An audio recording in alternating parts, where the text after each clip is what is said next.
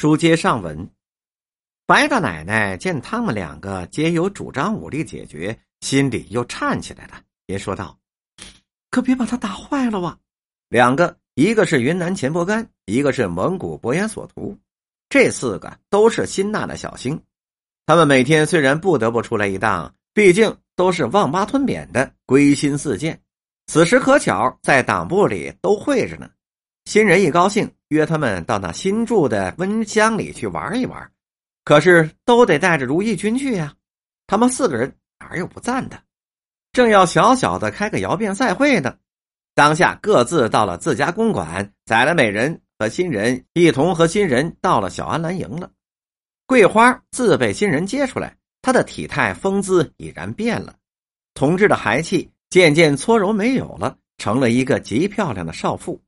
眉目之间，把天生的憨意给逝去了，添上了一种情波肆意的神气，而且有矜持之状。因为新人每每对他说：“家里太太是有病的，她万活不长的。”所以桂花听了这话很高兴，仿佛不久自己就声明是一员夫人了，而且能当总长夫人。她的年龄虽然不大，可是她的娇气已然是不可而下。随他服侍的人还是他的姨娘皇氏，这个人尤能长桂花的娇气。这个妇人，她总不想她自己是个什么身份，哪一样足以教人呢？她纯粹是以势力观人的，有势力有金钱，无论怎样，他也说他是个好人了；无势力无金钱，便是天好，他也说不上好。对于妇女，尤其是有他自己的批判，戴金镯子的，穿绸缎的，他便说好。穿布衣的、守本分的妇人，或是贫寒的妇人，他正眼也不睬，并且有轻视凌贱的意思。所以这条街里的住户没有一个说他是和气的，又因而无可如何，因为他家里总是有坐马车的来，知道他家呀必定是有一个阔人的外家了。新人和他的朋友并姨太太们到了巷口，便下了车，赶紧把车都打发走了。因为此时新人还以为此地为秘密的所在，深恐有人注意，传到胭脂团耳朵里，那可不灵要了。所以他非常的谨慎。他们慢慢的就走进了院中，皇室一见面笑道：“哟，今儿什么风啊？怎的来了这么多贵客呀？我们姑奶奶一个人正闷得慌呢，问我好几回呢，说老爷怎么还不回来呀？嘿嘿，这可好了，真热闹了，快请进吧。”桂花这时候真正闷得慌呢，见大家都来了，拍着巴掌就乐起来了。哎呦，你们怎么凑在一块儿了？我正盼着人来呢。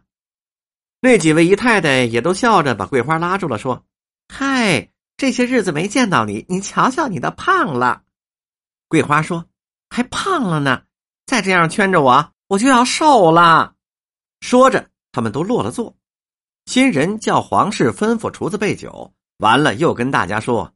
嗨咱们怎么玩啊？有的说打牌吧，有的说打扑克。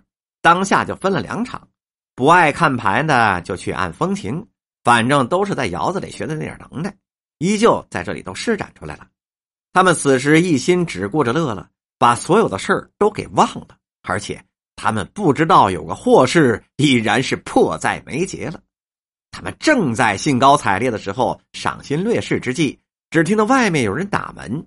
这正是皇室的小心，他每逢新人到这里来，一定是要关门的。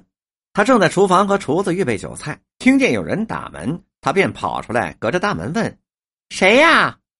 只听外面回答：“开门，我是宋四，来接总理来了。”皇室听是宋四，这才把门开了。谁知这一开门，他就懵了，只见到三位太太带着许多丫鬟婆子，来意很是不善。皇室此时已然明白了，知道这几位太太一定是为新人来的，他忙问道：“嗯，你们找谁的？”宋四说：“总理走了吧？”说着使了一个眼色。黄氏见了，忙问道：“啊，刚才走的，这时候已然到家了吧？”邓二奶奶哪里容得到他们捣鬼呀？不容分说，上前就给了黄氏一个嘴巴，骂道：“贱老鸨子，说什么？走了，我们要进去看看。”说着，带着大家一窝蜂就闯了进去。黄氏见了，只在院中跺足啊，又问宋四：“怎么回事啊？你这是由哪儿带来的？”宋四说：“别说了，回头你就自己明白了。这个时候，上屋里已然打起来了。只见那几位来宾，男的女的，便如雀毙鹰蛾一样，纷纷就跑了。新人也要跑，早被二奶奶一把给抓住了，说：“嘿，还想跑？你跑哪儿去？”忙叫两个婆子把门给堵住了。